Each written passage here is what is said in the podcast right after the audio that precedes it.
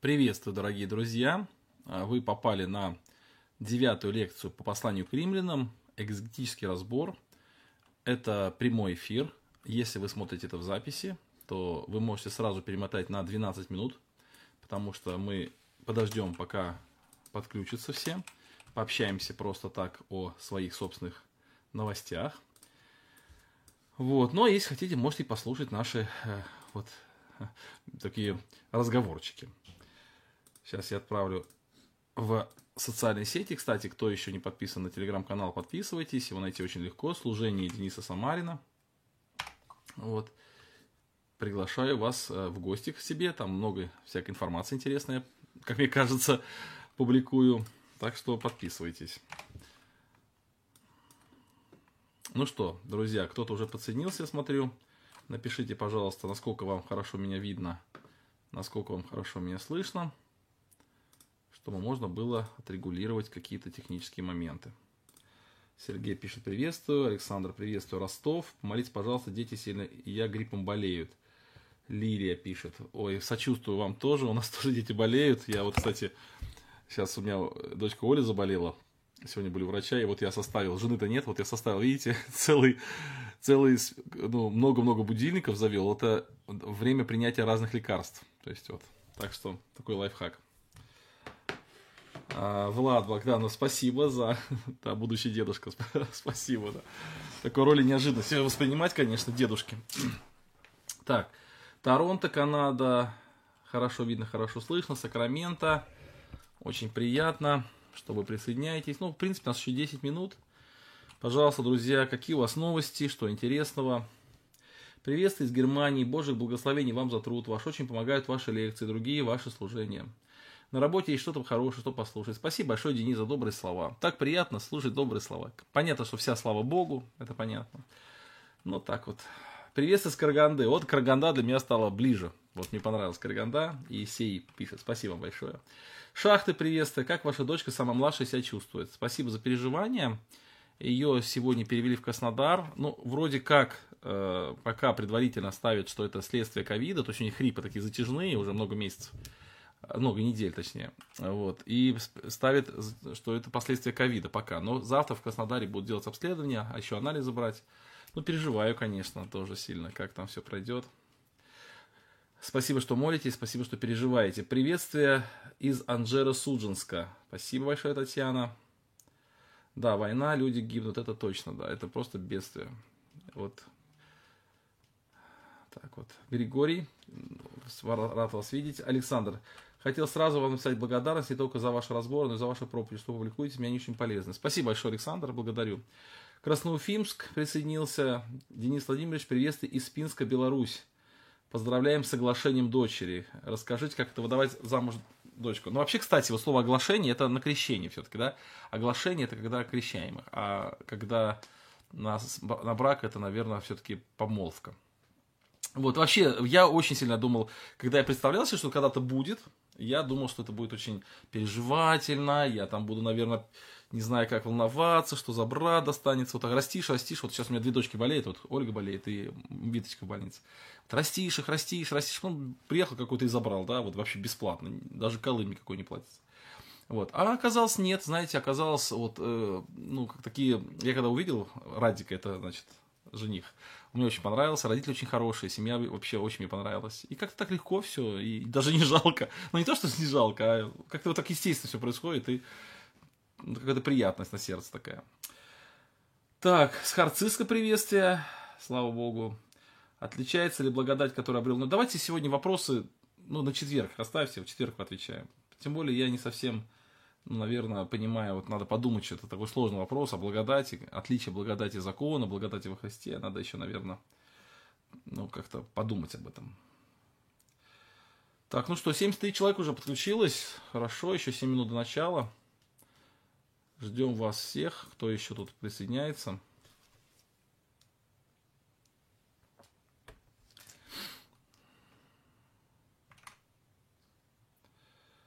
Так. Дальнобой Гартнер Австрия. Из Болгарии Варна Сергей, Евгений. Приветствую. А, Как, как я буду чувствовать себя после свадьбы, да? Ну да, еще, конечно. Сейчас пока еще как бы Настя-то еще дома, да, никуда не уехала. Массачусетс с нами, Петр Фомич, Фомичев, приветствую. Рад видеть тоже.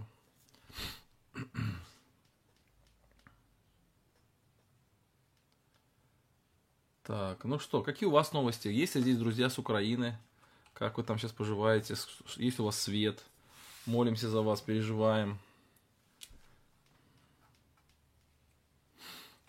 Как погода у вас тоже? Ну, надо же как-то 6 минут занять времени еще.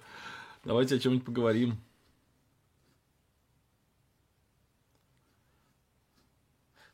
Приветствие с Алтая. Москва. Илья.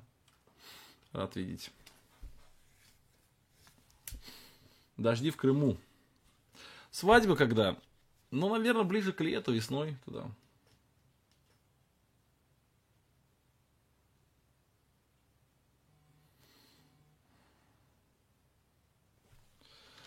Так, так, так. Посмотрим.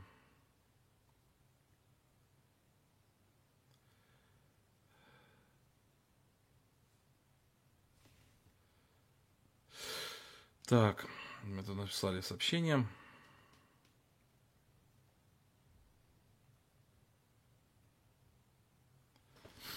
Так, у нас, так, ага, значит, Владимир с Ленинградской. Владимир, поздравляю с юбилеем. Владимир 50 лет. Поздравляю сердечно. Так, как привлекать родственников в церковь, Евгений спрашивает. Вы знаете, я думаю, что главное ненавязчиво. Просто живите, Вообще человек всегда тянется туда, где лучше. Вот если вы будете жить, и ваша будет жизнь счастливой, и в церкви будет хорошо, то люди будут тянуться. Вот я по своим родственникам-то вижу, что они тянутся сейчас в церковь, потому что, ну, видно хорошо, не видят там. Поэтому просто живите, живите хорошей жизнью, счастливой жизнью, будьте счастливы во Христе. И имейте дружеские отношения с братьями и сестрами. Наслаждайтесь общением в церкви, служите Богу. И люди потянутся. Владимир спрашивает, собираюсь ли я в Беларусь. Да, я собираюсь, там надо спросить у братьев, какие точные даты, я не помню сейчас. Ну, что-то где-то в 12-13 числах января. Так. Кривой рок Украины. Приветствую, брат Денис. На вопросах-ответах вы ответили насчет елки. Как вы смотрите насчет Снегурочки Деда Мороза? Почему подарки под елкой? А, на вопросах ответа был 333 человека. Ну, насчет, знаете как, смотрите, вот любой же вопрос можно как бы довести до крайности, да, вот, вот если взять, например, любой вопрос, его можно как бы в крайности сдвинуть. И мы ориентируемся больше на какой-то здравый смысл, вот. И это во всех вопросах так, почти во всех вопросах так делается. Вот, поэтому я вот, например, считаю, что елка это вообще очень здорово. И я уже сказал, что в вопросах-ответах, мне кажется, жалко детей, которые, которые лишены елки. Вот. Ну и в елке, ну вот я не знаю, например, допустим, вообще кто-либо, даже мирские люди, вот даже совсем-совсем мирские люди, вот кто-нибудь из них вообще связывает елку с каким-то язычеством.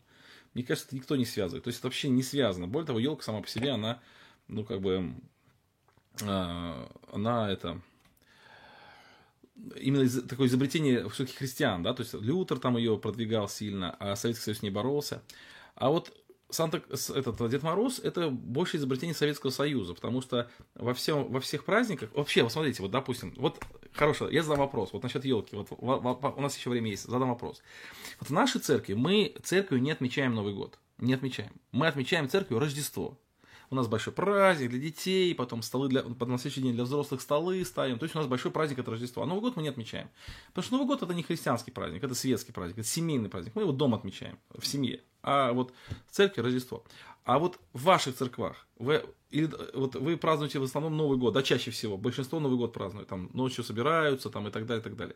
То есть вот это куда более языческое, что ли, ну или, или точно языческое, а куда более мирское, чем елка. Елка это вообще рождественская штука такая, рождественское дерево, Christmas tree его даже называют, то есть рождественское дерево, оно ассоциируется с Рождеством. А вот Новый год как раз не, не ассоциируется с Рождеством. Поэтому если какие-то церкви против елки, то уж они точно должны быть против Нового года. Это первое. Второе, что вот Дед Мороз это все-таки советское изобретение такое, потому что во всех странах э, христианских э, не Дед Мороз, а Санта-Клаус, это святой Клаус. То есть это как бы, ну, по-разному можно к этому относиться, но в любом случае это все равно святой человек, то есть это христианин. Святой Клаус, да, это Николай Чудотворец, кстати, пресвитер города Миры Ликийский, то есть это все-таки что-то значит.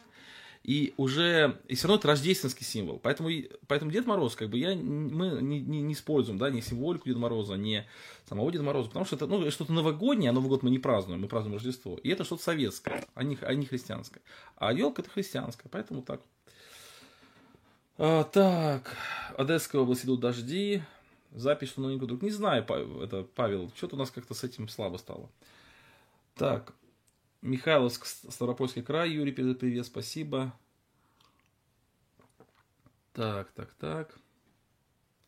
Хван пишет, приветствую с Казахстана, Алматы. Приятно, что вы были в Казахстане, приезжайте в Алмату. Спасибо большое, что вы будете, будете рады. Спасибо. Украина, Каменская, Дмитрий передает привет, благодарю. Так, Украина, ага, резкий перепад температуры на Урале. Это норма, пишут. Германии приедете в ближайшее время. Вот сегодня, кстати, Стас звонил и говорит, приезжай. Я, у меня даже загранпаспорта нет. У меня два года назад, полтора года назад кончился загранпаспорт, я его даже не восстанавливаю. Что-то никуда не хочется ехать. Вот. Пока дома много дел, и в церкви много дел. Чтобы искушений поменьше было, вот даже паспорт себе не делаю. Хотя скоро буду делать, наверное. Доброе утро с Америки. Доброе утро. Привет, Сан-Франциско, Светлана. Слава богу, присоединились. Григорий. Так, ага, в наших... Так, так, так. Это я пропускаю вашу переписку между собой.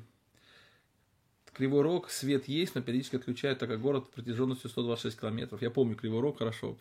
Помню, там кафедра такая, на нее залазить надо высоко-высоко, чтобы... Так, у нас в этом году две елки. Одна маленькая, основная а, решили, потому что дев, девочкам не понравилось, как украшают, мальчикам не понравилось, как украшают девочки под две елки. Смешно. да, забавно. Запорожье, Украина. Вот. Раньше в церкви встречали Новый год в молитве благодарения, потом пили чай и расходились. Ну вот мы то же самое делали, только не на, не, это, не на Новый год, на Рождество. Приветствую Новочеркасск, Ростовская область. Слава богу, Воронеж. Приветствую. Маргарита. Так, все, 21.00, Нидерланды присоединили. Э, вам включили свет, пишет Дмитрий. Слава богу. Все, друзья, 21.01 уже времени, пора начинать. Вот, и мы с вами изучаем послание к римлянам. Нас сейчас 115 человек, это очень хорошо для вечернего времени. Воронеж присоединился.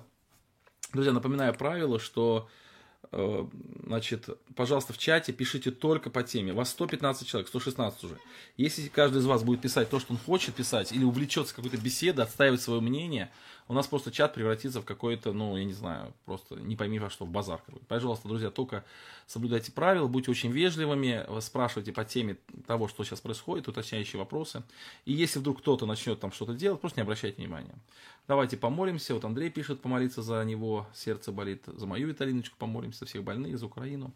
Давайте помолимся, чтобы Бог благословил разбор наш. Господь, мы сердечно благодарим Тебя за Твое вечное Слово, которое, несмотря на трудные обстоятельства жизни, несмотря на войны, несмотря на болезни, оно все равно с нами, утешает нас, обличает нас, учит нас, Господи, сердечно благодарим Тебя. Благодарим за то, что уже долгое время мы можем в таком режиме онлайн собираться. Мы уже много книг вместе изучили, и сейчас мы изучаем послание к римлянам. Благослови нас в этом. Благослови наши нужды. Вот брат Андрей помолит, просит помолиться за его сердце, болит. На Украине очень тяжелая ситуация. Просим, Господи, помоги верующим, помоги всем людям. Даруй милости, чтобы как можно быстрее был мир, Господи, просим милости. Благослови всех больных. Вот сестра просила молиться, что сама заболела, и детки болеют все. И моя Виталиночка болеет. Просим, чтобы ты поврачевала. И Оля тоже. И всех, кто сейчас в чем имеет нужду. Благослови. Слава тебе за все. Аминь. Все, друзья, начинаем тогда. И мы с вами... Так, сейчас, секундочку, я переключу слайды. А, вот так вот. И мы с вами разбираем раздел, который называется «Жизнь оправданного Богом». Это большой раздел, это три главы. Пятая, шестая, седьмая, восьмая. Пятая, шестая, седьмая, восьмая. Четыре главы. И в прошлый раз мы с вами говорили о такой важной теме, как э, э, мы говорили с вами о прошлом, настоящем и будущем. То есть в прошлом мы имеем мир с Богом, точнее, в прошлом мы примирились с Богом, в настоящем мы имеем мир с Богом, а в будущем мы хвалимся надеждой славы. То есть в будущем мы будем участники в славе Божией. Потом мы с вами говорили о грехе, смерти и благодати, разбирая пятую главу с 12 по 21 стих. Поговорили с вами о Пелагии, пелагианстве, об Августине, о его спор, о спорах Пелагии и Августина. Поговорили с вами, что такое грех, и а, поговорили с вами о том, что грех это не только а, некие преступления, но и грех это еще и поражение, Божьей, э, поражение человеческой природы. И мы с вами сегодня переходим к такому следующему разделу. Этот раздел, 6 глава, с 1, 20, с 1 по, 21, по 21 стихи. Ну, точнее, здесь на этом слайде давайте даже поправлю, потому что здесь я не поправил по 7 стих. Но эта же тема будет продолжаться и в следующем стихе, в следующем разделе. Итак, э, пятая глава, она заканчивается э, такими словами. Давайте мы их сейчас прочитаем. Итак, пятая глава начинается. Итак, оправдавшись верою, это начинается пятая глава, мы имеем мир с Богом, через которого мы верою получили доступ к той благодати, в которой стоим и хвалимся надеждой славы Божьей. И не только этим хвалимся, но хвалимся и скорбями. Дальше он говорит о том, что скорби – это тоже часть нашей жизни, которая совершенствует нас и приводит нас к правильному духовному состоянию. И потом он говорит о том, что как грех вошел в мир, и что грехом царствовало, что грех одного человека привел к царству смерти во всех людях, так и дар благодати одного человека, он служит к оправданию очень многих людей. И дальше он пишет о том, что когда не было закона, закона Моисеева, то грех хоть и находился в человечестве, хотя он царствовал и хотя он производил смерть, но он не был обнаруживаем, потому что не было способа его диагностики. Но закон пришел, и он обнаружил этот грех, но когда обнаружился грех, то стала преизобиловать и благодать. И вот грех царствует к смерти, а благодать, она воцаряется к жизни, к вечной жизни во Христе Иисусе. Вот концовка пятой главы. И шестая глава, она начинается такими словами. «А, что же скажем? Оставаться нам во грехе, чтобы умножилась благодать? Никак. Почему он об этом пишет? Почему он об этом вообще говорит? Дело в том, что э, вот здесь у меня нарисован такой, вот видите, с правой стороны такой маятник – который имеет три положения, да, то есть крайне левое, крайне правое и э, положение в центре. И вот я очень часто примигаю к этой аналогии, когда говорю о богословских вопросах, и этот маятник, он показывает некий закон, потому что в любой истине есть те, любую истину, точнее, можно исказить, если ее отклонить либо влево, либо вправо. И отклонить ну, как бы достаточно сильно, чтобы вот сама истина перестала быть истиной. Вот о чем говорит Павел. В пятой главе апостол Павел в, пятом стихе, в пятой главе, в двадцатом стихе, посмотрите, вот красненьким шрифтом я выделил, он пишет такие слова. «Закон же пришел после, и таким образом умножилось преступление. А когда умножился грех, стало преизобиловать благодать. Дабы как грех царствовал к смерти, так и благодать воцарилась через праведность к жизни вечной Иисусом Христом Господом нашим. То есть он утверждает, Павел, что благодать, она более как бы явна или более отражена, или более видна как на фоне греха. И, конечно же, нашлось масса людей, которые зацепились за эти слова, и они стали утверждать, что Павел якобы проповедует, что надо жить во грехе, чтобы была больше видна благодать Божия. Причем некоторые из этих людей, они э, как бы использовали это обвинение против Павла, что он проповедует какую-то ересь или проповедует беззаконие, проповедует безнравственную жизнь. И Павел в одном из посланий говорит, что правед, праведен суд на таковых, то есть люди, которые обвиняют его в том, что он проповедует безнравственную жизнь, а откуда этот вывод можно сделать? А потому что на фоне греха более заметна благодать, или грех приводит к большей благодати Божьей. Поэтому, раз так Павел утверждает, значит, значит, эм, он проповедует безнравственную жизнь. И Павел говорит, что на таких праведен суд, они его э, клевещут на него. А другая, э, другая сторона, они говорили о том, что наоборот нужно, э, вот благодать вообще не нужна, нужно вот им со всех сил стараться, и тогда ты победишь грех. То есть этот маятник качается в разные стороны.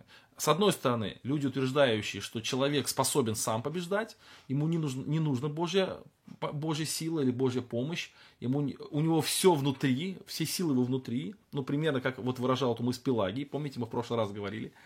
Вот, это одна крайность вопроса, что не нужна Божья благодать, она ничего не делает. Другая крайность вопроса, что благодать Божья все делает, и человек вообще никак не, не, нуждается, вот, э, никаким образом силу не проявляет свою и так далее. И, следовательно, можно делать, что хочешь, и получаешь больше Божьей благодати. То есть вот крайности в любом вопросе, они присутствуют. И Павел как бы противоди... Э, он с этими крайностями борется.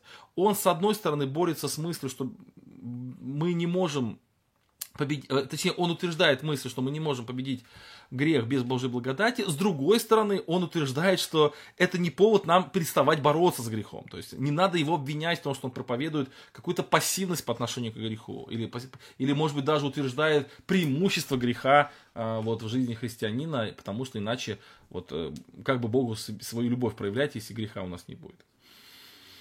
Вот, поэтому вот первая вот эта мысль, да, оставаться ли нам во грехе, вот эта фраза, она, ну, как бы означает, что вот Павел сопротивляется вот этой мысли.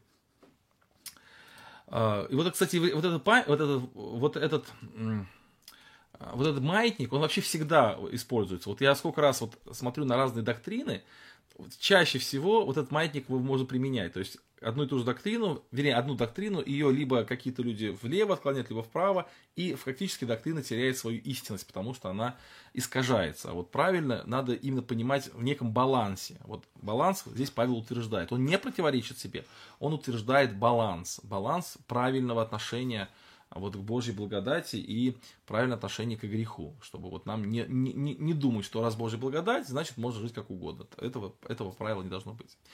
Вот это еще здесь я подчеркнул слово «оставаться», обратите внимание, и мы сегодня об этом много будем говорить.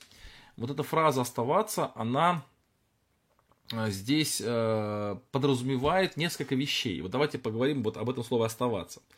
Первое, что это означает, что до какого-то момента времени человек был под грехом или был во грехе, и он не мог из этого состояния выйти. А после какого-то момента времени, что это за момент времени, мы поговорим позже, э, человек может выйти, а может и остаться в этом грехе. Вот эта фраза оставаться нам во грехе. Вот, друзья, я еще раз хочу на нее как бы обратить внимание.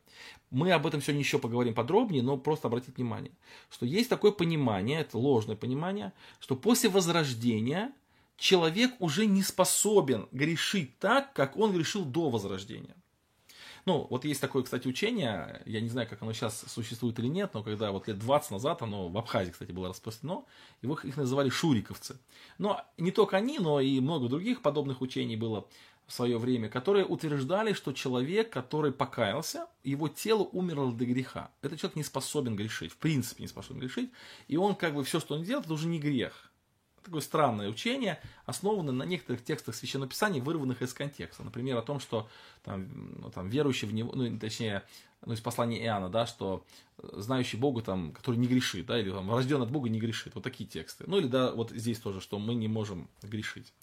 Вот, умерли, вот чуть-чуть ниже в этом же в седьмом стихе написано «умерший освободился от греха», да, то есть как бы вот, вот на, таких, на таких текстах они основывали свое утверждение. Поэтому, то есть, в принципе, возрожденный человек, по их учению, это однозначно человек, не можущий грешить.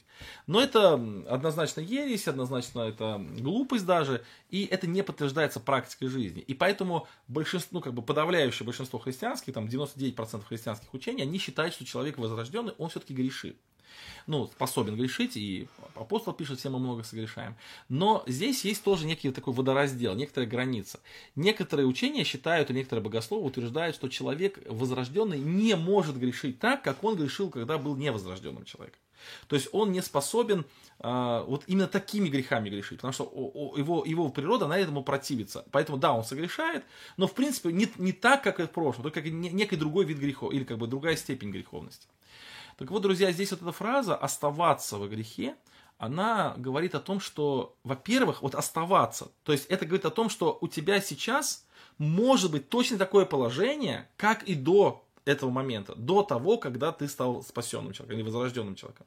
Вот слово оставаться, то есть раз ты остаешься, то есть вот как бы тебе двери открылись, а ты вот остался, да, то есть это говорит о том, что э, вот именно не какие-то другие грехи, а вот именно такие же грехи, вот такая же греховность она остается, да. И второй вывод из этого текста, слово оставаться, из, из этого слова оставаться вывод, что человек может, имеет право, или точнее имеет возможность либо остаться, либо уйти. То есть если до до того, как он был э, спасен Христом, возрожден. То есть у него не было выбора, то есть он оставался там, потому что он был заперт в этом, или пленен этому, этим законом греха и смерти, то сейчас он, дверь открыта, он может выйти, но может и остаться. И опять-таки это подтверждает важнейшую истину Евангелия это а, именно с, как бы сказать, усилие человека. То есть мы э, сопротивляем, ну, по крайней мере, я очень сильно сопротивляюсь вот этой идее, достаточно, ну, как бы сказать, радикальной, которая утверждает, что э, человек, ну, как бы не способен, да, вот, или не может остаться во грехе после возрождения.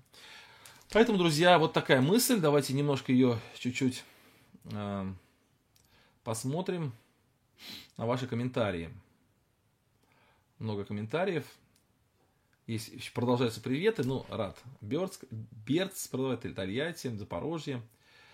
Хорошо, друзья, политические споры, пожалуйста, здесь не нужно. Слава богу, что вы быстренько их остановили. Это хорошо. Мы не можем оставаться во Христе, пишет Дмитрий, так как соединены со Христом. Но вот фраза «не может», вот ее нужно понять. Ну, слушай, не может. Если Павел призывает, что мы так не должны делать, то, следовательно, у нас есть такая способность. У человека есть такая способность. И вот здесь как раз и есть вот знаете, вот в Библии есть такое предупреждение против тех людей, которые пренебрегают кровью завета, или тех людей, которые попирают Христа, да, и как раз оно в чем попирание-то? В том, что Христос принес свободу, и человек имеет потенциал жить в свободе от греха, а он выбирает жить во грехе. Поэтому у возрожденный, возрожденный человек это человек, не потерявший свободу или не перешедший из одного рабства в другое рабство. Это человек, который перешел из рабства в свободу, и он имеет право выбрать. И вот здесь Павел и призывает, как раз он и призывает к тому, чтобы человек не оставался в грехе. Но он не утверждает, что человек ан- онтологически не способен остаться в грехе. То есть он не может уже, он может, если, если он не, не хочет. А, вот. А, вот, ну да, Дмитрий, то есть вот как бы вот эти фара, вот вы пишете, нам, нам и не нужно оставаться в грехе, так как благодать побеждает власть греха. Она побеждает, да, но все-таки, э, вот опять-таки выражение, вот э, здесь же Павел призывает нас к этому. А зачем он призывает к этому, если мы так не можем? Поэтому, конечно же, мы можем, но, э, но мы должны пользоваться той силой, которую Господь нам дал. Сергей пишет, а, побеждает ровно столько, сколько мы позволяем нас действовать. Согласен, да. Имеется в виду смертные грехи. Ну, я думаю, вообще у меня, в принципе, нет разделения на смертные, как у католиков, да, смертные несмертные. Я думаю, что любой грех смерти, если он не побеждается. Денис, а почему не, а почему не баните провокатора Григория, он провоцирует заявление? Ну, я, во-первых, не видел, да, вот эти заявления. Вот я что-то вот прочитал, не видел. Ну, конечно, я буду обязательно банить всех людей, которые здесь ведут разговоры не по теме. Так, идем дальше. Идем дальше. А, так, так, так. Да, друзья, пожалуйста, вот действительно, вот сейчас увижу, правда, какие-то политические комментарии, буду банить. Так вот, давайте удалим вот эти сообщения. Ну, простите, друзья, вот как будто маленькие дети, вот, вот маленькие дети просто, вот удивляюсь на вас, просто удивляюсь. Да, хорошо. Давайте пойдем дальше. Итак, первый стих, он достаточно важный. То есть в первом стихе он первое показывает, что он не придерживается идеи, что э, человек, который... Точнее, он не придерживается идеи, что если утверждать э, и важность Божьей благодати, то это следовательно означает, что человек утверждает нравственную распущенность, ни в коем случае. Кстати, из этого можно делать очень хороший вывод, потому что когда мы слушаем какого-то человека, слушаем его там, проповедь там, или лекцию там, или еще что-нибудь, и слышим какую-то мысль, то очень часто мы додумаем до этого человека и говорим, вот этот человек утверждает вот это, а он этого не утверждал. Он утверждал нечто другое, а мы уже вывод сделали из этого утверждения. Вот так и слушатели Павла, Павел вот проповедовал, он же много проповедовал, он проповедовал о благодати, что благодать Божия, она покрывает грехи, что она более явна на фоне грехов, что когда умножилась грех, умножился благодать. И кто-то пришел домой и говорит, ты знаешь, я сегодня Павла слушал, а он говорит, что ага, вот как а на, на, на, на самом деле. А, а на самом деле Павел проповедует, что надо грешить, чтобы умножилась благодать. А он так не проповедовал. То есть не нужно делать выводы за человека. Нужно вот говорить только то, что мы слышим. Да? А вот часто на этом строятся какие-то слухи и так далее. Илья пишет, я думаю, что ты не понял шуриковцев. Они говорят, пребывая во Христе, мы не можем грешить. Согрешаем мы не, не... Да нет, я насколько помню хорошо. Ты, Илья, ты что, хорошо знаешь шуриковцев? Если да, напиши. Насколько я помню их, они утверждали, что человек возрожденный в принципе не может грешить. Вот. А, так вот. Ну ладно. Идем дальше. Итак, первый стих, еще раз, он показывает, что Павел не, в, не впадает в крайности, да, он не проповедует этой идеи. И второе, он, вот это слово «оставаться», оно как бы, знаете, оно как бы таки ключик к следующему рассуждениям. Вот обратите внимание, как называется этот раздел, как я его назвал, «Добровольная смерть». Мы сейчас об этом поговорим. И вот он объясняет, а почему же нам не нужно а, почему же нам не нужно оставаться в грехе, или почему мы не должны оставаться в грехе. И второй стих он объясняет, мы умерли для греха, как же нам жить в нем? И здесь нужно разобраться, друзья, с очень важным вопросом. Когда Библия говорит о смерти, что она подразумевает?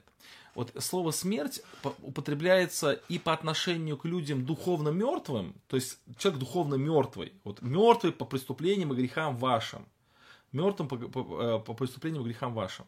И вторая э, часть э, второе, второе, второе вариант словоупотребления мертвый, это мертвый для греха. То есть мертвый по грехам и мертвый для греха. Что же подразумевается по слову мертвый? И вот очень часто э, мы такие картинки, может быть, даже видели. Вы знаете, вот человек мертвый на кладбище лежит, и кто-то его ругает, и он никак не реагирует. И вот нам так говорят, вот мы должны вот такими быть мертвыми для греха, что вот, например, нас там ругают, там клевещут на нас, еще что-то, а мы не реагируем. Или грех нам подходит, а мы не реагируем. Вот как мертвый на кладбище, он ни на похвалу не реагирует, ни на проклятие не реагирует, потому что он мертвый, он вообще ничего не слышит. Вот так и мы должны быть мертвы для греха, если грех нам подходит, то мы не реагируем. Но по факту жизни мы реагируем. И апостол Павел здесь не утверждает мысли, что мы вот мертвые такие, что мы никак не реагируем. И вот та же самая логика, она присутствует у тех, кто придерживается учения кальвинистов, о том, что человек мертвый для Бога, или для благо, ну как бы мертвый духовно. То есть вот слово мертвый, они воспринимают так, что он вообще никак не реагирует. То есть вот он ничего не может сделать, пока Бог его не оживит. То есть пока Божья благодать его не коснется, он ничего сделать не может, потому что он мертвый. Так вот Библия не использует слово мертвый в таком значении она не использует. Она его использует в некой другом значении. Вот давайте мы немножко об этом поговорим. Вот здесь картинка есть, и на картинке изображены три креста. Ну, мы знаем, что на Голгофе было три креста, слева и справа разбойники, посредине Христос распятый. Так вот, э, вопрос, который я очень часто задаю. А, что держало на кресте разбойников? Вот они висят на кресте. Что их держало? На кресте их держало, держало их э, гвозди. То есть конкретно гвозди, вбитые в руки и в ноги. Они бы, может быть, и хотели бы сойти, но гвозди мешают. Если бы гвозди там ослабли как-то, например, там, или их бы не было вообще, или бы они там, не знаю, сломались, то они бы с удовольствием вышли бы с этого креста, потому что у них такая потребность была или желание. Но они не могли, их гвозди мешало. А что держало на кресте Христа? Вот Иисус Христос, чем держался на кресте? Ну, явно не гвоздями. То есть гвозди, они были, конечно, прибиты, то есть гвозди, действительно, руки, ноги были прибиты, но гвозди ему не мешали. То есть если бы он захотел, он бы с удовольствием, э, прошу прощения, он бы с легкостью, точнее, вышел бы со креста, с легкостью вышел с креста. То есть гвозди, не, вот они не были непреодолимой помехой для него. Тем не менее, он висел на кресте. А что же его там держало? Ну, можно ответить, любовь держал, там, послушание и так далее, это все правильно, хорошо, но вот если в корне, это его желание – то есть он желал исполнить волю Божию. Он любил людей и желал им спасения. То есть это был его выбор. То есть Христос висел на кресте, и его держал на кресте его выбор, его воля, его желание. Он был распят добровольно. Добровольно. И умер он тоже по своей воле. Он говорит, что у меня есть жизнь, и никто не имеет права меня ее отнять, я ее сам отдаю. То есть, как бы, это его право и его воля. И воскрес он тоже добровольно. То есть, как бы, этого было желание. То есть, написано, что разрушите это храм сей, я в три дня созижду его. То есть, кстати, свидетели Иеговы на этом месте очень часто спотыкаются, потому что они считают, что Христос не был, э, не существовал вот эти три дня, и Бог его как бы воскресил, то есть Христос не принимал участие в своем воскресении, вот, а Христос говорит, что я воздвигну его в три дня, то есть храм тела своего он сам воздвигнет. То есть это все было добровольно. И когда мы читаем вот, это, вот этот отрывок, шестую главу целиком, до 21 стиха и даже ниже, то мы будем видеть, вот насколько это э, прослеживается очень явно. Посмотрите. Неужели не знаю... Смотрите, итак, мы умерли для греха. Мы умерли для греха. А что это значит, что мы для него умерли? Это значит ли, что мы перестали к нему быть как бы восприимчивы, да, резист, э, это, э, э, прав, можно ли сказать, что мы перестали к нему быть, как бы откликаться на него, что он стал, на нас стал, как бы перестал действовать, что вот человек, вот, например, слепой человек, да, ему картинки показывают, не показывают какие-то пошлые, он вообще их не видит. Можно ли сказать, что человек, умерший для греха, умер вот настолько, что он никак вообще на него не реагирует, абсолютно, нет, ни в коем случае. И вот этот текст, он показывает, что смерть для греха, она добровольная. То есть это как смерть Христ, Христ, Христа на кресте. Он добровольно держался на кресте. Он сораспялся, вернее, он распялся, и мы сораспинаемся с ним. Вот той же самой логикой. То есть это наше желание, это наша позиция, это, наша, это наш выбор, а не то, что это автоматически происходит. Вот. Неужели не знаете, что все мы, крестившиеся во Христа Иисуса, в смерти его крестились? Итак, мы погребли с ним крещением в смерть, дабы как Христос воскрес из мертвых славу Отца, так и нам ходить в обновленной жизни. Ибо если мы соединены с ним подобием смерти его, то должны быть соединены подобием воскресения, зная, что ветхий наш человек распят с ним, чтобы упразднено было тело греховное, дабы нам не быть уже рабами греху, ибо умерший освободился от греха. И вот в этом отрывке как будто бы не сильно видно то, что, о чем говорю. Но давайте посмотрим на следующий отрывок. На отрывок, э, на, на продолжение этого главы. И там мы увидим, насколько ярко подчеркивается мысль. Итак, с 3 по 7 стиха он пишет некую декларацию, он некое, пишет некое утверждение, что вот так вот мы, мы сораспялись Христу, мы умерли с Ним, мы воскресли с Ним, поэтому мы должны ходить в обновленной жизни. Но как же механизм этот происходит? Где вот здесь увидите вот эту добровольность? Где увидеть то, что это не автоматически, а действительно зависит от нашего выбора? И это мы видим в следующем отрывке, но к этому слайду мы еще вернемся, потому что здесь несколько картинок есть, которые нас еще интересуют. Давайте посмотрим на следующий слайд, но пока прочитаем ваши комментарии. Так, ваши комментарии. Интересная мысль про то, что держал на кресте, слава Богу. Христос даровал победу от власти греха, человек приобретает мертвость для греха веру, так как веру принимается спасение. Вот, да, хорошая мысль. Вот давайте смотрим следующий отрывок, да. То есть это шестая глава, с 8 стиха по 23. Если, если же мы умерли со Христом, то веруем, что жить будем с Ним. Зная, вот красным таким жирненьким шрифтом я подчеркиваю вот как раз вот те, э, ну, те слова, которые отражают механизм нашего умирания или механизм пребывания в смерти. То есть мы мертвые для греха. И вот что же это за механизм? Как нам оставаться вот в, смер... в смерти? Как же нам оставаться вот в, э, в этой в, сам... в распятии вот в этом? Давайте посмотрим ваши комментарии, потом посмотрим. Хорошая аналогия желания Христа и наше желание когда человек получает спасение, он крестился во Христа Иисуса. Ну, об этом еще, Дмитрий, поговорим. У вас тоже здесь есть некоторые такие юридические казусы. Э, мы сейчас об этом поговорим, вернемся к этому. Итак, смотрите, если мы умерли со Христом, то верим, что и жить будем с Ним. Зная, то есть это вот, вот от, мы знаем, да, что Христос, то есть от нашего знания зависит зависит вот наше отношение. Зная, что Христос, воскреснув из мертвых, уже не умирает, смерть уже не имеет над ним власти. Ибо что он умер, то умер однажды для греха, а что живет, то живет для Бога. Так и вы, и вот внимание, почитаете себя мертвыми для греха. Почитайте, то есть считайте себя мертвыми для греха. Я расскажу вам интересную как бы, аналогию своей жизни. Когда я был маленький, в школе учился, у нас в школе значит, какое-то время, в какое-то время появилась такая мода у мальчиков давать клички э, друг другу. И вот всем мальчикам и всем девочкам дали клички. И называли только по кличкам. А мне не нравилось, что меня хотят называть по кличке. И я не хотел себе кличку. Мне дали кличку. Вот, и решили мне ночевать по этой, по этой кличке. Сергей, мы сейчас о крещении вернемся. И я не хотел, и я не отзывался. То есть вот они просто называли меня там кличкой, я не отзывался. Вот он подходил даже ко мне вот близко, начинал на меня кричать, там, ну не то что кричать, а звать меня по кличке, я просто не реагировал. И когда ему надоедало, это там, ребенок, например, там, ну мальчик моему однокласснику, и он говорил там, Денис, то вот я обращался, говорю, а, вот ты здесь, да, привет, я тебя не заметил. То есть я прекрасно его замечал раньше, то есть я знал, что он здесь стоит, я знал, что он называет меня, я знал, что он ко мне обращается, я это все знал, но я почитал себя неслышащим, когда ко мне обращаются по кличке. И поэтому вот они обращаются, обращаются, обращаются, это бесполезно. То есть я никак не реагирую, то есть не злюсь и не отзываюсь никак абсолютно, я просто не реагирую. Но когда он обращается по имени, я к нему э, поворачиваюсь, и как будто бы он только появился.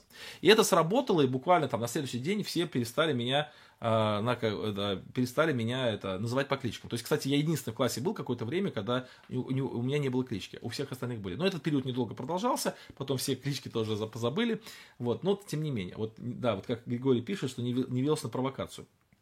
Вот так смотрите, друзья, то же самое здесь. Вы почитаете себя мертвым для греха. Это не значит, что грех э, не будет на вас влиять. Это не значит, что грех не будет свои и что вы не будете слышать этот грех, или что у вас не будет желания к греху. Нет, нет, вы просто, вот, ну просто, вот это ваша позиция. То есть вы почитаете себя мертвыми для греха и почитаете себя живыми для Бога. То есть я не реагирую на призыв Христа, но я реагирую на призыв Бога. Я как бы сам себе фильтр такой вот внутри поставил, что когда Бог говорит, я на это реагирую, реагирую, когда Грег говорит, я на это не реагирую. Но это моя позиция. Это не то, что автоматически происходит. Дальше, 12 стих, да. «Итак да, не, «Итак да не царствует грех в смертном теле вашем». Вот, ну, казалось бы, ну, причем, ну, как бы, мне, ко мне какая претензия. То есть, скажи это греху. То есть, грех не царствуй в его теле. Вот, грех, ты не должен в его теле царствовать. И так да не царствует грех в теле вашем. То есть, если это ко мне обращено, значит, в моем власти э, дать царство греху или не дать царство греху. Кстати, обратите внимание на слово царство. То есть, э, те люди, которые считают, что возрожденный человек как бы не может именно впасть вот такое грех, от, греха, ну, или грех такой, который грех отступничества от Бога, не может, то как объяснить слово царствует? Здесь вот говорится, что не царствует. То есть, не, вы вот, ну, то есть мы не должны допустить, чтобы грех был царем в нашей жизни. То есть не просто допускать, а чтобы царем не был. И как это происходит? Чтобы вам повиноваться ему, да, повиноваться. То есть это опять-таки от слова воля, да, то есть, ну, вот, э, как сказать, от, от, от, от э, может быть, не от слова воля, а от как бы, вот от этого понятия, что мы добровольно повинуемся. И дальше он объясняет более конкретно, 13 стих. «Не предавайте членов ваших греху в орудие неправды, но представьте себя Богу, как оживших из мертвых, и члены ваши, как орудие праведности». Вот этот отрывок большой, там как бы одна и та же мысль, одна и та же мысль, она повторяется несколько раз. Вот если выше он пишет, что э, почитайте себя мертвыми для греха, а живыми для Бога. То есть здесь он пишет более конкретно. Не, вот, что значит почитайте себя мертвыми для греха? Что это значит? Не предавайте членов ваших греху. А что значит почитайте себя живыми для Бога? А это значит представьте себя Богу, как оживших из мертвых. То есть вот это позиция такой. Дальше. Грех не должен над вами господствовать. Повторяется мысль, потому что он выше пишет, грех не должен над вами царствовать. Здесь он пишет, грех не должен над вами господствовать, ибо вы не под законом, а под благодатью. Итак, мы перешли из юрисдикции закона, перешли в юрисдикцию благодати. Мы перешли, мы теперь в другой юрисдикции, мы теперь в другом государстве и по другим законами. И тем не менее, грех может царствовать над нами. То есть он говорит, что теперь вы находитесь в другом положении, в, другом, э, в другой юрисдикции, в другом, в другом, на другой территории, Поэтому не давайте греху царствовать. У него теперь нет на это права, если только вы это право ему не дадите сами. Дальше он пишет, да, 16 стих, да, ну, 15, что же, станем ли грешить, потому что не под законом по благодатью? Никак. Он как бы опять вот возвращается, что меня вот в этом обвиняют, что я проповедую греш, ну, раз мы под благодатью, то можно и грешить. Нет, нет, я этого не проповедую. 16 стих. Неужели вы не знаете, что кому вы отдаете себя в рабы для послушания? Того вы и рабы. Кому повинуетесь? Или рабы греха к смерти, или послушание к праведности. Ну, очевидно, друзья, тут не нужно быть очень умным человеком и не нужно сильно много там образования, чтобы понять, что он обращается к христианам, он обращается к возрожденным людям, и он их предупреждает о том, что эти люди, они, находясь под царством благодати, находясь на территории Божьего присутствия такого, да, будучи спасенными, у них есть возможность у них есть возможность не слушаться греха, но у них есть и потенциал слушаться греха, и от, это от них зависит. То есть Бог-то им дал все для того, чтобы они были свободны, но будут ли они этим свободой пользоваться или не будут, это от них зависит. И дальше он пишет такие слова, что вот кому вы отдаете себя в рабы. То есть смотрите, когда мы были рабами греха, мы себя в рабы греха не отдавали. То есть мы родились в греховной плоти, мы были грех... рабами греха. То есть мы ничего не могли сделать. То есть мы, э, вот в 7 главе он будет об этом говорить, что мы ничего не могли сделать, мы были рабами греха. Но теперь, когда мы находимся в свободе, мы можем отдать себя. И у нас есть выбор, кому себя отдать. Мы можем себя отдать в рабы э, греху, и это приведет к смерти. Опять-таки идея, что верующий не может умереть духовно, эта идея, она достаточно необоснованная. Может человек умереть духовно. Ты, повин... ты отдаешь себя в повиновение греху, к смерти, или ты отдаешь себя в послушание к праведности. Вот это твой выбор, это твоя позиция, это твое, э, как бы, ты пользуешься такой свободой, вот это ты так пользуешься свободой. А, вот. Дальше идем. Благодарение Богу, что вы, быв прежде рабами греха, от сердца стали послушны тому образу учения, которому предали себя. Кстати, вот эта мысль попутная, да, но здесь повторяется мысль, что это вы предали себя, то есть от сердца стали послушны, это вот как бы ваш выбор, ваша, ваша позиция. Но здесь очень интересно, что э, вот стали послушны образу учения, то есть не просто стали послушны чему-либо. Вот я в воскресенье проповедовал о пьяных, и там такая мысль была, что пьяный человек, он верит в свои собственные выдумки. То есть я там привожу пример о том, как человек пытался зайти в сломанный автобус и планировал на нем уехать. Он был пьяный, и он планировал ехать на сломанном автобусе. Это, был как бы, э, это была его вера такая, он так был убежден в этом. Но на самом деле это ничего не имеет общего с истинным положением вещей. Так вот, и а, вот быть, быть послушным можно только учению. То есть нельзя быть послушным ну, просто как бы какой-то своей идеи собственной. Поэтому здесь вот именно повиновение учению идет речь. Вот очень важно, что мы не просто э, должны быть, знаете, вот, ну, я искренне Богу верю, там, я искренне Богу поклоняюсь. Ну, оно должно быть именно связано все-таки с учением. Так, давайте мы немножко посмотрим ваши комментарии и потом пойдем дальше. Первым шагом, пишет Дмитрий, к святости будет признание ветхого человека распятым. Да, отлично, хорошая мысль. Таламон пишет, один брат говорил проповедь, почитайте себя мертвыми для греха, решил попробовать, как это лег на пол на кухне, сложил руки на груди, в этот момент жена сошла и сказала, что ты делаешь. Так, видимо, там продолжение этой истории есть. Александр пишет, бывает, случается грех, и главное осознать его, раскаяться в нем и не давать ему далее пребывать в нас и расти. Григорий пишет, добровольная смерть, наверное, лучшее, что мы можем дать Богу. Как он добровольно пошел на смерть ради нас, так и мы добровольно свою жизнь посвящаем Христу не из-за подпалки а от сердца. Вот очень правильная мысль, очень правильная. Вот как вот Христос добровольно висел на кресте, да, не гвозди его держали, так и нас на кресте Христа, на кресте заповедей Христовых держит именно вот добровольно, наше понятие, наша воля. Если мы решили подчиниться Богу, результатом будет праведная жизнь. Ну, очевидно, конечно, да. Вот, но мы можем каждый день менять свой выбор. И поэтому да. Хорошо, дальше смотрите, идем. Освободившие от греха стали рабами праведности. Опять можно смутить фразу, что стали рабами праведности. Как будто бы вот автоматически. Но вот весь контекст говорит о том, что этого нет. Этого нет. Григорий, кстати, да, очень хорошая мысль у вас была, я согласен. Говорю по и, и дальше, смотрите, и вот 19 стиха он повторяет ту же мысль, которую он уже говорил третий, три раза говорил. То есть он вначале говорит такой, ну, более, ну, как-то более сложно, что ли. Он пишет, зная, что ветхих, зная, что Христос, воскреснув из, мертв, воскреснув из мертвых, не умирает, смерть уже не имеет над ним власти, ибо что он умер, то умер однажды. И так вот, знаете, ну, такой вот богословский. Потом он переходит на более простой уровень. Не предавайте членов ваших, да, вот членов ваших не предавайте, а представьте себя Богу, как оживших из мертвых. Но потом он еще более упрощает свою речь и пишет, ну хорошо, 19 стих, ну давайте попроще скажем. Говорю по рассуждению человеческому, ради немощи плоти вашей как предавали вы члены ваши в рабы нечистоте и беззаконию на дела беззаконные, так ныне представьте члены ваши в рабы праведности на дела святые. То есть он как с детьми теперь разговаривает. То есть вы чуть выше он разговаривал так, ну, немножко более сложно. А сейчас говорит, ну, вот как вот ты вот руку свою там отдавал, вот ты рукой своей тянулся там к выпивке, так вот сейчас рукой своей там к чаше Господней тянись, да, например. Вот как ты вот как ты там ногами шел там в дом разврата, так сейчас ногами иди на благовестие. Вот прям так вот конкретно, вот, ну так, как помню, Николай Степанович там лет 25, наверное, назад рассказывал такой пример, когда его спросили, э, как это убегать от греха. А он говорит, ну вот так вот, взять ногами и бежать, вот бежать от греха. То есть, ну вот только здесь Павел то же самое, вот прям конкретно на, показывает, э, показывает, что это, вот, э, ну, как дети маленьким говорю, вот, вот вы не понимаете, да, вот у вас немощь плоти, да, вот, может быть, не совсем, но вот, вот как вы возьмите свои члены, и вот как, вот как служили греху, так служите теперь праведности. Это вот ваш выбор, да. Так, Дмитрий пишет. Правильное учение должно приводить к правильному пониманию обязанностей. Ну, трудно поспорить. Хорошая мысль. Так, по четвертому стиху привилегия ходить в обновленной жизни удел только те, кто принял водное крещение. Сергей, мы сейчас вернемся к водному крещению, вернемся к этому обязательно. Вот просто сейчас мы вот эту мысль говорим, друзья, что апостол Павел, да, вот он в шестой главе он начинает, вот он говорит, что мы не можем жить во грехе, да, мы не должны жить во грехе.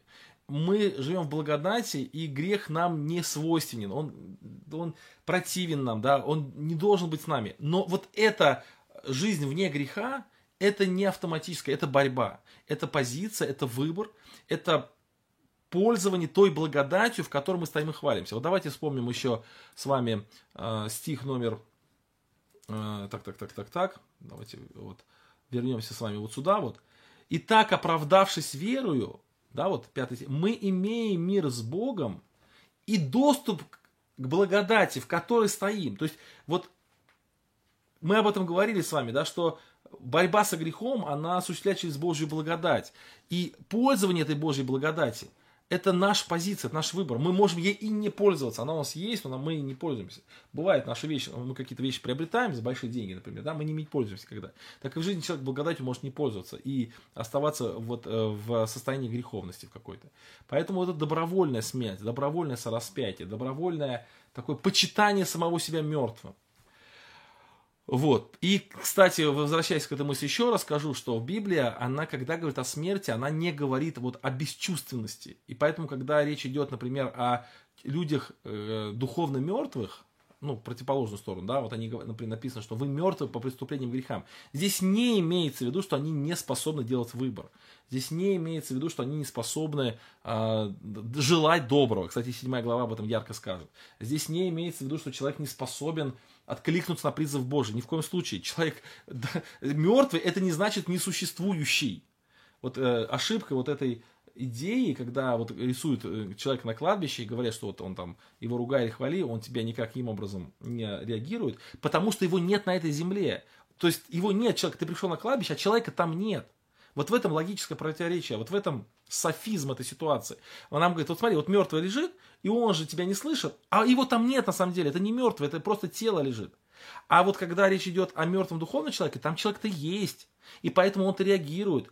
Мертвый это отделенный от Бога, разорванный с Богом а не в том, что он Бога не может слышать. Вот написано, что в день, в который ты вкусишь, смертью умрешь. И вот Адам с Евой вкусили, они смертью умерли, но они продолжали Бога слышать, и у них было право выбора все равно. И поэтому э, нужно вот не поддаваться вот на такие, знаете, а, ну, это софистика называется, когда берется какое-то слово, и в него вкладывается тот смысл, который не, не вкладывал Писание. И вот, кстати, калинистический тюльпан, тулип, да, total depravity, то есть вот всеобщая греховность, она не подразумевает, ну, точнее, у них-то в трактовке калинистов подразумевает, но библейская трактовка не подразумевает. Не подразумевает бесчувствие человека к Божьей благодати. Или бесчувствие человека к греху, если в другом ситуации. Поэтому вот, э, друзья, имейте в виду, когда будете об этом говорить. Хорошо, давайте ваши комментарии. А, так. Теперь насчет водного крещения. Да, друзья, вот здесь такая интересная мысль. Вот Сергей а, Григорий, кстати, Григорий, сегодня вы просто удивительно хорошие мысли пишете. Ну, точнее, не удивительно, а в принципе хорошие мысли. Умный человек, судя с человеком глупым, сердится или смеется, или не имеет покоя. Так и мы, если, не, если во грехе не имеем покоя. Вообще отличная мысль, очень хорошая. И, кстати, такая типологическая даже, прям замечательная. Неверующий настолько сильно и глубоко не принимает благодать, что он будто бы не свободен мыслить иначе. Вот мы об этом поговорим в седьмой главе. Седьмая глава это очень яркая глава, которая нам покажет, что неверующий человек очень сильно тоскует по благодати. Очень. И вот поэтому мы, с ней, мы об этом поговорим. Хорошо, друзья, давайте посмотрим еще на пару моментов и, наверное, уже будем как бы идти к заключению. То есть эта глава, она, кроме того, что она демонстрирует или показывает вот, некую мертвость. А, еще я хотел бы, друзья, прежде чем мы пойдем к этому моменту, который я хочу сказать, мы хочу, чтобы вы увидели вот расклад послания. То есть послание начинается с того, что Павел доказывает, что люди все греховные. И вот и иудеи, и язычники одинаково греховны, у них нет никаких преимуществ перед Богом. Павел это доказывает, очевидно. Потом он говорит, что спасение от этой греховности не в законе Моисеевом. Закон Моисеев лишь обнаруживает эту греховность, а спасение Божие, оно в Божьей благодати которая принимается нами через веру в Иисуса Христа. Эта благодать становится доступна только благодаря Иисусу Христу. И э, эта благодать излилась, э, вот, которая вот освобождает нас от этой, этой проблемы греха, это Божья благодать, она э, изливается на землю через Иисуса Христа. Принимается она нами верою. Принимается нами верою. И эта вера не просто некое внутреннее убеждение, а это вера именно вера Авраама, вера послушания, вера, проявленная в реальной жизни, в реальной деятельности. И пятый, э, это вот до пятой главы. В пятой главе он начинает говорить о том, что теперь, когда мы имеем вот такое богатство, когда мы через нашу веру, через Иисуса, Иисуса Христа, мы имеем доступ к Богу, мы имеем доступ к Его благодати, то мы должны в этом стоять, и мы должны этим пользоваться и не жить во грехе, 6 глава. То есть, э, вот логика такая, вот мы были во грехе, э, мы освобождаемся от этого, от этого закона греха и смерти Божьей благодати через Христа и веру в Него. Следовательно, теперь мы имеем возможность в ней не жить, и мы не должны в ней жить. Вот шестая глава, она призывает нас к тому, чтобы вот мы не жили в этой грехе. Вот, чтобы у нас, чтобы этого не было, что мы имеем возможность сопротивляться греху, у нас есть это, э, это право э, утверждать э, вот волю Божию, да, и сораспяться добровольно, сораспяться Христу, и почитать себя мертвыми для греха, живыми для Бога. Так вот, возникает вопрос, а в какой момент времени это происходит? Друзья, и вот тут мы в очередной раз, мы в книге День апостолов об этом говорили достаточно подробно, мы очередной раз, раз, раз подходим к серьезнейшей, серьезнейшей проблеме. А в чем заключается эта проблема? Дело в том, что вот в какой момент времени происходит вот эта вот э, ситуация, когда человек раньше не мог э, сопротивляться греху, хотя и хотел бы, может быть, но не мог. А теперь он может сопротивляться греху, у него есть право выбора. Теперь у него Бог дал ему силу, и теперь он этой силой может пользоваться либо в ту, либо в другую сторону. Вот что это за момент времени? Когда это получается свобода? Когда он приобретает вот эту новую, что ли, свою сущность? Ну, мы называем это возрождением, да, в какой момент времени. И наша практика жизни, вот наш, да, сейчас секундочку, Таламон, мы сейчас на, Алексей, мы сейчас на ваш вопрос ответим. То есть наша практика, кстати, 162 человека смотрит нас, потрясающе, просто удивительное желание изучать послание к римлянам. Слава Богу. Вот наша, наша практика жизни и наше богословие, наше, как бы сказать, вероучение, оно утверждает, что э, вот этот момент времени – это момент покаяния. То есть это момент обращения к Богу, в момент покаяния, когда вот человек выходит за, перед кафедрой там, или в доме, или в своем собственном доме он молится. Там. Или вот я знаю одного брата, который там был там, где-то на крайнем севере, там, в гостинице какой-то, там, э, читал Евангелие, ну, будучи неверующим, и встал на колени, покаялся, и вот в этот момент времени он изменился. Да? То, есть, вот, то есть для нас ну, более, что ли, приемлемо, или более понятно, или очевидно, что это вот момент, вот такого перерождения происходит в момент вот такого обращения к Богу, э, человека к Богу, момент его покаяния, когда он признает себя грешником, призывает Божию благодать. Здесь э, все-таки как бы все понятно, да? Но если откровенно, если честно, не откровенно, а честно посмотреть на Священное Писание, то мы увидим другую картину. Мы увидим картину, что этот момент – это крещение. И, э, ну, я могу привести несколько там таких текстов, но я выписал, ой, не туда нажал. Так, секундочку. Что происходит? Как мне это избавиться от этого? А, странно. Вот, все, избавился. Вот, э, то есть, э, я привел четыре текста Священного Писания. Ну, вот, первый текст, друзья, это Евангелие от Марка, первая глава, 16 стих. У меня не было возможности просто мест на экране э, процитировать. Вы можете открыть Священное Писание и, про, и прослушать, да. Смотрите, Евангелие от Марка, первая глава, 16 стих. Ибо кто будет веровать и... Так, 16 глава, 16 стих, просто не 1 глава 16 стих, а 16, 16. Ибо кто будет веровать и креститься, спасен будет. А кто не будет веровать, осужден будет. И вторая часть этого стиха говорит о том, что для осуждения достаточно неверия. То есть, кто не будет веровать, тот будет осужден. Неважно, крещен он или нет, если он не верует, то он будет осужден. Но для спасения необходимо и вера, и крещение. Написано, кто будет веровать и креститься спасен будет. Не написано только веровать, написано и креститься. И, друзья, при любых там раскладах мы никуда от этого текста не денемся. И я еще раз говорю, друзья, сейчас я не отвечаю на вопрос, я просто ставлю проблему. То есть, поэтому, пожалуйста, просто послушайте. Проблема в чем? Что наша практика жизни, логика э, и наше даже какое-то учение показывает, что все это происходит во время покаяния, да, во время, когда Дух Святой сходит на человека во время покаяния. А вот, например, этот текст говорит о спасении и условия крещения тут написано. Кто будет веровать и креститься, спасен будет. Да? Никуда мы от этого текста не можем уйти. Вот. Так, ваши комментарии. Э, второй текст, который я хотел бы отметить, это Деяния апостолов. Написано 22 глава 16 стих. Это обращение Анании к Павлу. «Итак, что ты медлишь? Встань, крестись, крестись, и омой грехи твои, призвав имя Господа Иисуса Христа». То есть, э, обратите внимание, что он не предлагает ему покаяться, он предлагает ему креститься – и более того, омытие грехов он связывает с крещением, да, вот то есть тоже, ну, трудно с этим спорить, это такой очевидный текст. Встань, омой грехи твои, стань, крестись и омой грехи твои, то есть тут очевидно написано так. Вот. Ну, Григорий пишет, что крещение как штамп в паспорте, вот сейчас мы чуть-чуть об этом еще поговорим, да. Деяния апостолов, 2 глава 38 стих. Петр же сказал им, покайтесь, вот здесь есть слово покайтесь, и докрестится каждый из вас во имя Иисуса Христа для прощения грехов и получите дар Святого Духа. То есть, опять-таки, здесь и крещение, э, точнее, и, и прощение грехов, и Святой Дух, да, дар Святого Духа, они связываются с крещением. То есть, как бы вот покайтесь и креститесь. То есть, как бы крещение одно э, стоит э, в первую очередь, а потом только прощение грехов, и только потом дар Святого Духа. Еще текст 1 Петра, 3 глава, 21 стих. Э, «Так и нас, подобное сему образу крещения, Э, не плотской нечистомытие, но обещание Богу доброй совести, спасает воскресением Иисуса Христа.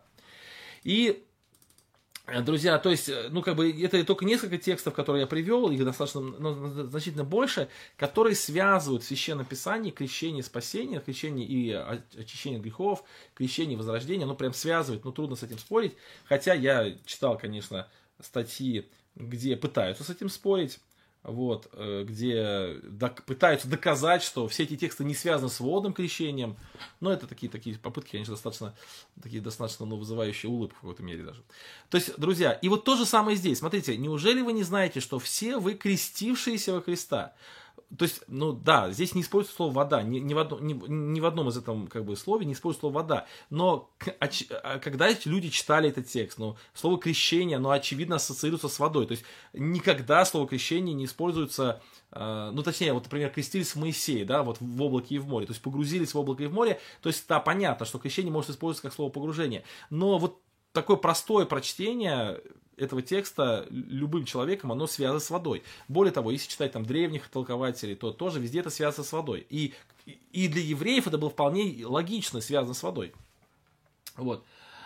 А, так, давайте еще раз потом ваши комментарии. И вот смотрите, здесь тоже связывается крещение, оно связывается с э, вот, этим, вот этим моментом. То есть этим, давайте еще раз вспомним вообще, о чем мы рассуждаем. Мы рассуждаем о том, что человек и не имел свободы от греха, а потом стал иметь. Вот что это за момент времени, когда он стал иметь?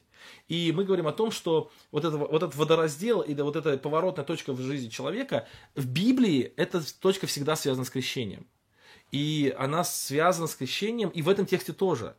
Смотрите, да, вот еще раз, то мы, крестившиеся во Христа, в смерть его крестились. Но это образ, да, вот человек погружается в воды и восстает. Это воды потопа и восстает из потопа, да, то есть это вот, ну, вода это символ суда Божьего, то есть пролились воды потопа, и вот они покрыли, и вот и Петр сравнивает крещение с водами потопа, то есть как бы это смерть, это погружение и воскрешение, да, то есть и так мы погребли с ним крещением в смерть, как и Христос, э, дабы как Христос воскрес, так и нам ходить в обновленную жизнь. То есть, как вот явно, что здесь вот аналогия с крещением.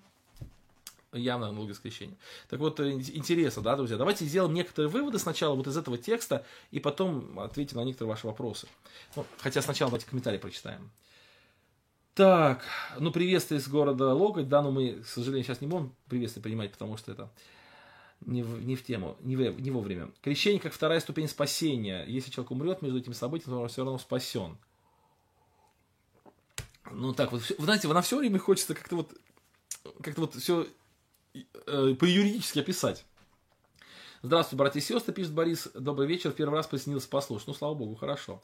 Разбойник ведь не крестился. Вот смотрите, друзья, вот мы сразу говорим о неких э, исключениях, да, вот я много раз у говорил, хочу еще раз сказать, когда мы изучаем догматику, когда мы изучаем какие-то вопросы вероучения, мы должны обращать на, внимание на учение, а не на исключение. Это очень важно, иначе мы с вами запутаемся.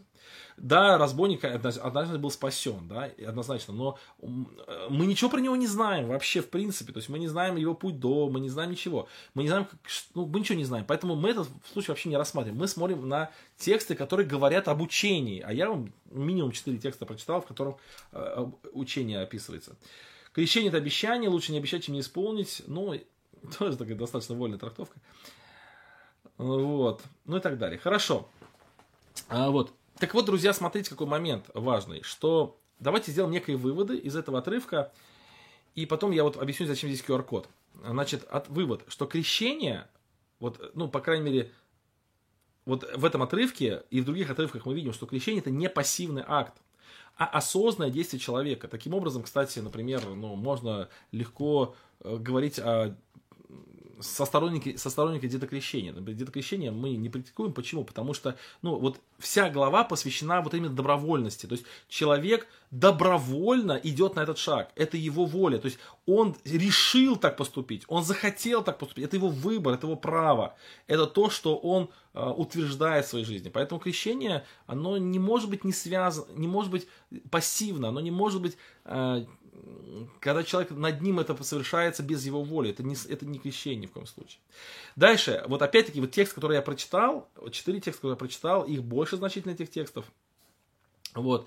А, и текст, который вот здесь написан тоже, это текст, который показывает, что крещение это важнейшее событие в жизни христианина. Именно после которого христианин получает свободу от власти греха.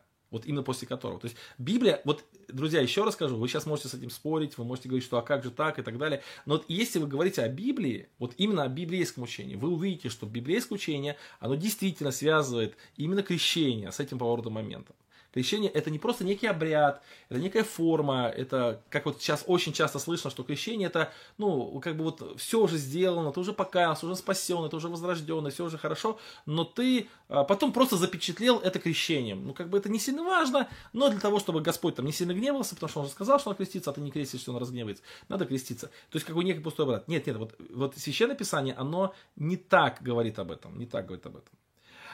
А, оно говорит о том, что крещение это прям важнейший поворотный э, момент да, в жизни человека. Крещение связывает христианина с распятием, смертью, воскресением Христа. То есть тут тоже это видно, и в других текстах это видно, что крещение это вот некая такая связь, вот, что человек связывается, в смерть крестится, да, там, или как, мы, как Христос воскрес, так и мы воскресаем, как бы, вот, когда э, крестимся.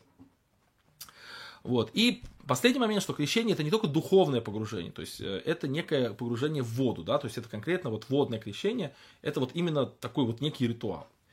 Друзья, а теперь почему, значит, я об этом говорю? Вот. Э, потому, это, точнее, э, как я отвечу на вопрос, почему, значит, наши практики так, а библейское учение все-таки как-то по-другому. Так, и вот здесь вот, и, простите, друзья, простите, и здесь есть ссылочка, вот, вот QR-код, если вы при помощи айфона наведете на этот QR-код, то сразу ссылочка откроется. Надеюсь, я там ничего плохого, э, ну, в смысле, не, ну, не перепутал, точнее, сейчас я проверю даже сам.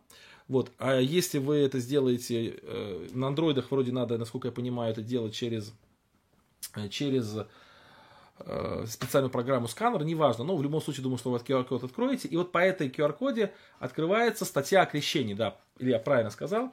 Я бы хотел дать такое маленькое домашнее задание. То есть, кто еще ее не читал, это моя статья, она ее сам написала, вы прочитайте внимательно, и вы там увидите мой взгляд. А вот на следующий раз мы немножко времени уделим этой статье, то есть, ну, в смысле, уделим, точнее, аргументам или и так далее. Но мы не будем подробно разбирать, потому что мы, в принципе, разбираем не мою статью о послании к римлянам, но просто в этой статье я пытаюсь ответить на вопрос, как согласовать библейскую позицию о том, что крещение является, а, вот именно, вот именно крещение является тем поворотным моментом, в жизни человека, когда он переходит из состояния рабства греха в состояние свободы греха, как это совместить с нашей практикой, когда вот такой момент происходит во время покаяния, а не крещения.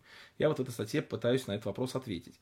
Вот, поэтому в следующий раз мы немножко про, про, а, продолжим этот момент и немножко его еще осветим. Вот. Хорошо. Все, друзья, на этом все. Если есть какие-то вопросы, можете это позадавать. У нас еще 4 минутки есть. Итак, давайте повторим очень коротко основную идею этой, этой, этой главы. Это, эта глава, она продолжает мысль Павла о том, что человек, получивший свободу или получивший доступ к Богу, он не должен жить во грехе. Но вот это не должен жить во грехе, это позиция его воли, его веры. А это позиция, когда он пользуется Божьей свободой, а не когда он автоматически грешит. Авто, автоматически не грешит. И он доказывает это через наши, ну, через многие тексты, о которых мы сейчас говорили с вами. Да, час уже прошел. Ну да, вот Григорий пишет, что быстро. Мне кажется, что для меня тоже быстро. Мне это очень, очень нравятся эти разборы. Дмитрий пишет, спасибо большое за разбор. Спасибо вам за участие, Дмитрий. Вот. Э, Свет с Востока спрашивает, Римлянам 2.15, закон сердца и Римлянам 9, 8, дети обетования по духу, какая разница между ними? Ведь и те, и другие могут делать добро и живут по закону. Вот вы такие вопросы задаете, достаточно, знаете, емкие, что ли, к которым нужно готовиться. Поэтому, если можно, задайте эти вопросы в четверг. У меня в четверг планируются вопросы-ответы. Э, в телеграм-канале, кстати, кто не подписан, подписывайтесь. Вот. Трубач пишет, крещение это как обряд, не имеющий привязки к реальности внутренней природы. Если человек обрел. Тоже непонятна ваша мысль. Но если я правильно вас понял, то я с вами не согласен. Но может быть я вас неправильно понял. То есть, ну, вообще, а, почитайте эту статью, потом порассуждаем. Я прям хочу, хочу сейчас э, сказать сразу ответ, но, может быть, вы почитайте эту статью. С Богом, миру, так, миру, мир, братья украинцы, мы терпение, мир вам, терпение, благословение. Действительно так и есть. Спасибо за разбор, слава Богу. Да, друзья, пусть Господь благословит всех, особенно кто сейчас страдает там на Украине. Очень мечтаем, что все это быстрее кончилось. Да благословит вас Господь. Друзья, ну все, давайте помолимся, на этом закончим.